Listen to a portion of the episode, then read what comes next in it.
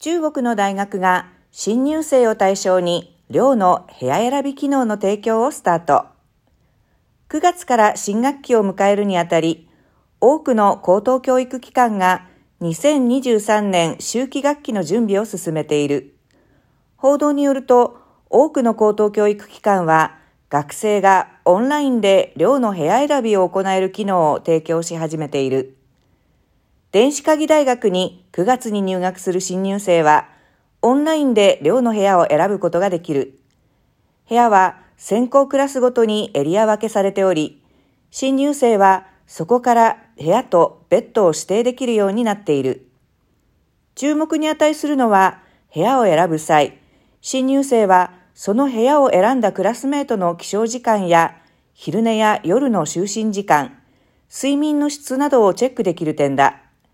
また、身長が190センチ以上の学生は、ロングタイプのベッドを選択できるなど、新入生の実際的なニーズにも対応している。主会鍵学院では、数年前から寮の部屋を選ぶことができる機能を提供しており、今年も例年通り、寮の選択が可能となっている。同学院の WeChat の新入生グループチャットでは、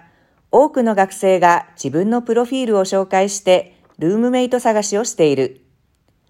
南京航空航天大学では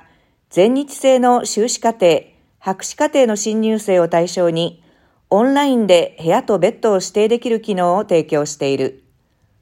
オンラインでの部屋、ベッドの指定には部屋、ベッドの指定予約、正式指定、結果チェックの3つのプロセスが設けられており、正式指定までに学生は指定するベッドを2回まで変更することができる。